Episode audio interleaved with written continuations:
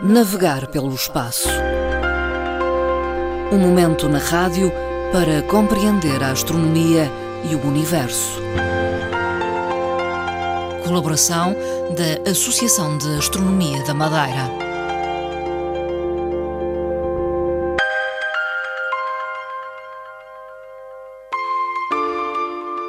A astronomia volta a estar em foco numa conversa com eh, Fernando Góes, é presidente da Associação de Astronomia da Madeira. Eh, boa tarde. Ora, boa tarde, Dona Marta Silva e caros ouvintes. Fernando Góes, o tema principal que traz a esta emissão tem a ver com uh, a razão por que os cometas interestelares e os nativos do sistema solar partilham um mesmo ingrediente, um metal, o níquel. Os astrónomos têm estudado esta questão. Sem dúvida nenhuma que é uma informação muito recente e que tem surpreendido os astrónomos. Mas tem surpreendido por um motivo muito simples. Todos os cometas a nível do sistema solar têm sido estudados hum. e são estudados sempre na sua aproximação ao Sol, hum. à nossa estrela, Sim. como é natural. O que é que acontece aqui com a questão dos cometas interestelares? Não temos muitos cometas interestelares, apenas tivemos Não. dois objetos até hoje. Hum. A verdade é que um desses cometas, e foi efetivamente comprovado que era um cometa, que é o Borisov. Hum. Borisov, com o próprio nome de um uh, astrónomo amador uh, ucraniano. Hum.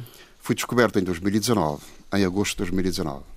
E, entretanto, o que é que se verifica? Primeiro, o estranho a sua eh, a sua trajetória. É uma trajetória totalmente distinta, diferente das outras. Depois tem uma outra questão, um outro pormenor, que é o seu tamanho e o seu movimento. Hum. Tudo isto deu origem a um estudo mais apurado e vem-se a constatar que, de facto, sendo o segundo objeto com uma trajetória hiperbólica, diferente daquelas que são normais no, dentro do sistema solar, com os outros cometas que vêm dos confins do sistema solar. A verdade é que esse comportamento estranho deste cometa vem a concluir que, na verdade, é um objeto não igual ao anterior, enfim, um fragmento de um planeta, mas sim um cometa. A, primeira pergunta é esta: como é que este cometa aparece no sistema solar? E sim. faz uma intrusão dentro do nosso sistema. Hum. Esteve muito próximo de nós, sim. aqui da Terra. Posto isto, havia necessidade de saber o seu comportamento, qual o seu núcleo e a, tua, a sua atmosfera ou a sua coma. Normalmente o núcleo do cometa projeta-se e vem vaporizado de uma série de gelos que se desfazem na sua aproximação ao Sol. Uh, o seu comportamento, no momento atual, também seria idêntico aos outros do, cometas do Sistema Solar. E vem a descobrir aqui uma série de coisas. Uma delas é esta tirado ou captado o espectro deste objeto, verificam que o núcleo, que está rodeado de um coma, ou chamamos-lhe assim, de uma uh, enorme uh, vaporização de gases, como acontece com os outros cometas, formando até uma cauda, aqui esse coma uh, apresentava no, no espectro uma série de ingredientes. Mas uma coisa mais importante do que isso, o ingrediente que ali está que ali se verificou que era o níquel, uhum. portanto, metais pesados, pesados, estava vaporizado e estava na atmosfera. Uhum. Esta foi a surpresa. Uhum. Por que razão? Sim. Está na atmosfera. Quando estes ingredientes, que são o vapor de ferro, o ferro e o níquel e o carbono, normalmente estão em átomos ou partículas junto da superfície, ou juntamente Sim. com outros átomos de eh, carbono.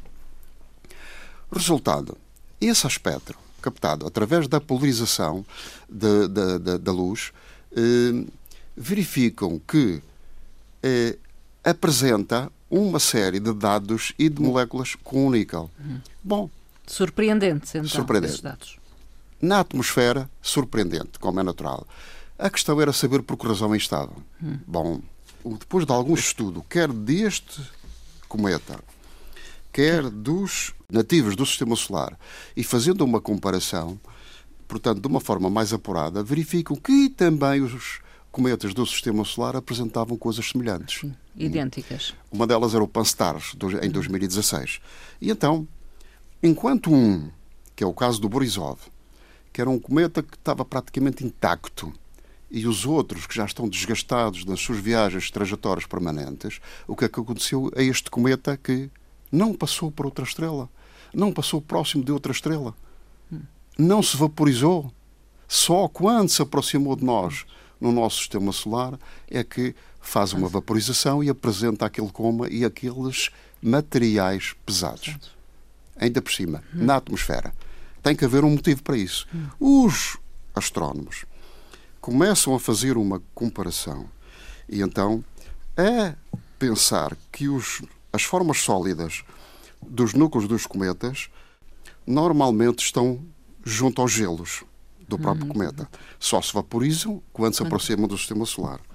Ora bem, o monóxido de carbono é um dos elementos com quem eles se agregam muito na, na, na, na superfície.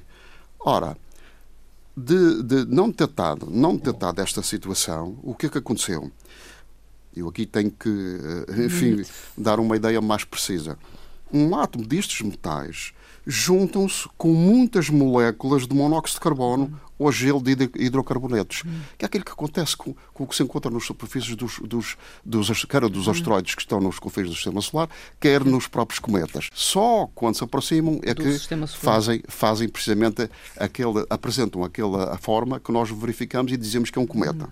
Portanto, estes aglomerados compostos podem vaporizar a baixas temperaturas, que é uma outra surpresa.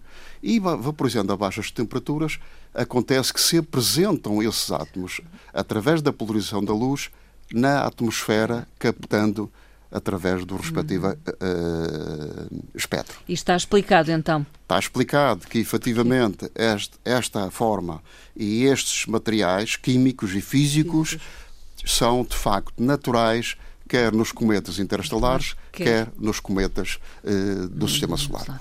Depois deste tema principal, uh, temos uma referência ainda à Lua uh, Europa e ao seu interior.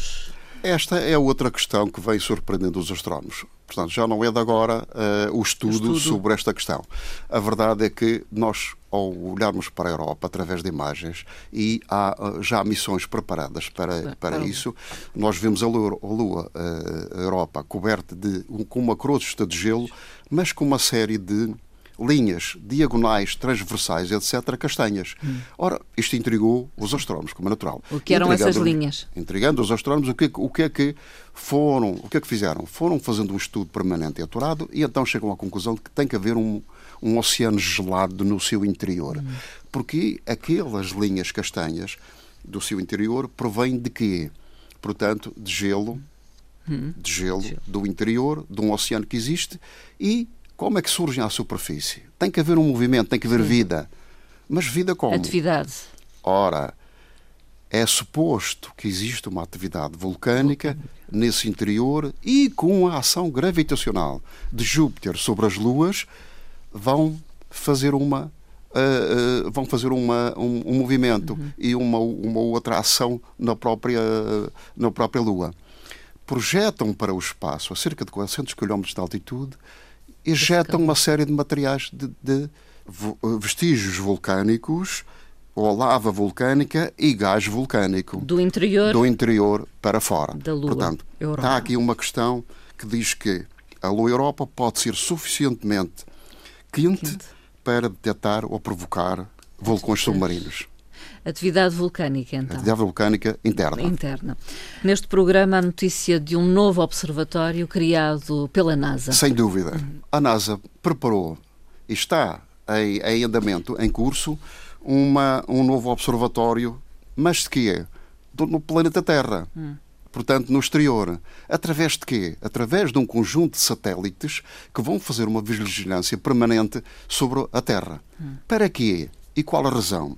Ora bem, a componente das alterações climáticas que estão em grande escala a nível planetário, a nível do nosso planeta, e, e que têm grande incidência nas nossas vidas, a verdade é que este novo observatório eh, vai nos dar uma compreensão sem precedentes do sistema climático da Terra. Eh, através de satélites, como acabamos Sim. de dizer, os dados criados de última geração vão permitir que esse estudo seja incidente sobre, de facto, sobre eventuais desastres que possam ser despoltados naturalmente ou acidentalmente sobre o nosso planeta. O combate a potenciais incêndios e eh, florestais e o combate também antecipado da sua situação, prevendo como é que se pode remediar estas uhum. questões. Melhoria dos processos agrícolas em tempo real, que é uma coisa fora do comum qualquer questão agora do, seu, do, processamento agrícola a nível terrestre vai ser acompanhado pelos satélites da NASA e vão ser dadas informações imediatas cá para baixo para nós podermos saber como é que podemos agir de acordo com as alterações climáticas. E depois, por último, os estudos furacões de nível 4 e 5, que são os piores que existem em ter, à escala uh, mais, mais gravosa a nível planetário. Isto é um grande, é um grande avanço no nosso sistema de vigilância da Terra. E vamos à, à questão colocada no programa anterior para ser respondida pelos nossos ouvintes. Uh, Fernando Góis pode recordar qual foi a pergunta, qual a resposta e se alguém uh, respondeu acertadamente. Ora bem, não, a verdade é que não tivemos qualquer resposta. Mas a, a, a, a pergunta era esta: qual o maior planeta anão que está posicionado na cintura de asteroides. À primeira vista, nós vamos dizer assim: não há nenhum não, planeta não. Os planetas anões são todos na cintura de Kuiper, para além de Plutão. Uhum. Não é verdade? Temos, de facto, também um, que é o caso de Ceres. Ceres. Ceres. É grande, é um planeta grande, é o termo correto, é Ceres. E qual a pergunta que preparou para hoje, Fernando Ora bem, A próxima pergunta que deixamos aqui para os, os nossos ouvintes responderem é qual o primeiro cometa interestelar que nos visitou? E em que e ano? Ano hum. dessa visita. Vamos ficar a aguardar que respondam. Podem fazê-lo uh, para uh, a vossa página Facebook ou para o e-mail que quer para recordar. O e-mail, o e-mail é aam.astronomiamadeira.pt Fernando Góes, muito obrigada pela presença uma vez mais uh, neste programa e até uma próxima conversa. Até à próxima até oportunidade também. Muito obrigado. Obrigado.